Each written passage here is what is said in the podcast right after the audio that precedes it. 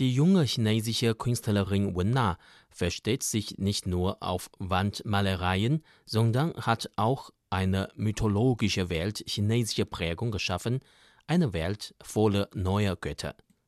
Nachdem Wen ihr Grafikstudium an der Akademie für Bildende Künste und Design an der Tsinghua-Universität beendet hatte, arbeitete sie als Kunstredakteurin für die chinesische Tageszeitung Beijing Young's Daily.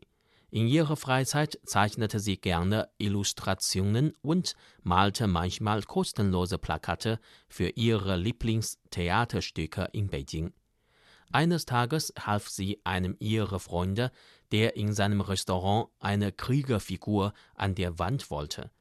Wen malte zwar zum ersten Mal auf eine Wand, hatte aber keine zu großen Probleme mit ihrer Technik. Nach und nach änderte sie ihren Stil und schuf eine ganz eigene mythologische Welt voller chinesischer Prägung. Der Krieger im Restaurant ermöglichte Wen Na einen ersten Einblick in diese neue Welt. Das Sanbao-Kunstdorf in Jingdezhen in der Provinz Jiangxi machte die Götter von Wen Nas Welt anschließend weltweit bekannt. Das Sanbao-Kunstdorf ist ein internationaler Austauschort für Künstler. Anfangs wurde Wen als Illustratorin ins Dorf eingeladen. Dort begann sie ihre Begabung zu entfalten und hat auf vielen Wänden zahlreiche Götter gezeichnet. Die Wandbilder wurden bereits von vielen Künstlern aus dem In- und Ausland gelobt.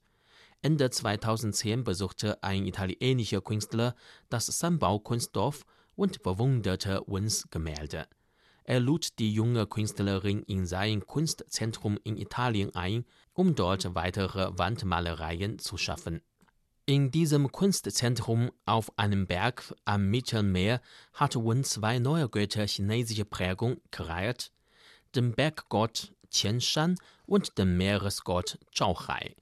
Die beiden Götter aus dem fernen Osten faszinierten die Einheimischen und Wens Name machte unter immer mehr westlichen Künstlern die Runde. In den folgenden Jahren bekam sie Einladungen aus den Niederlanden, Neuseeland und Deutschland, wobei sie ihre mythologische Welt weit entwickelte.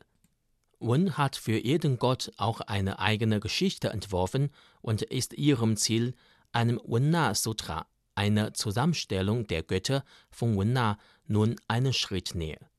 Inzwischen umfasst das Wen-Na Sutra über 100 Götter, von denen jeder seine eigenen Fähigkeiten und Aufgaben hat, die in Wen-Nas Geschichten beschrieben werden.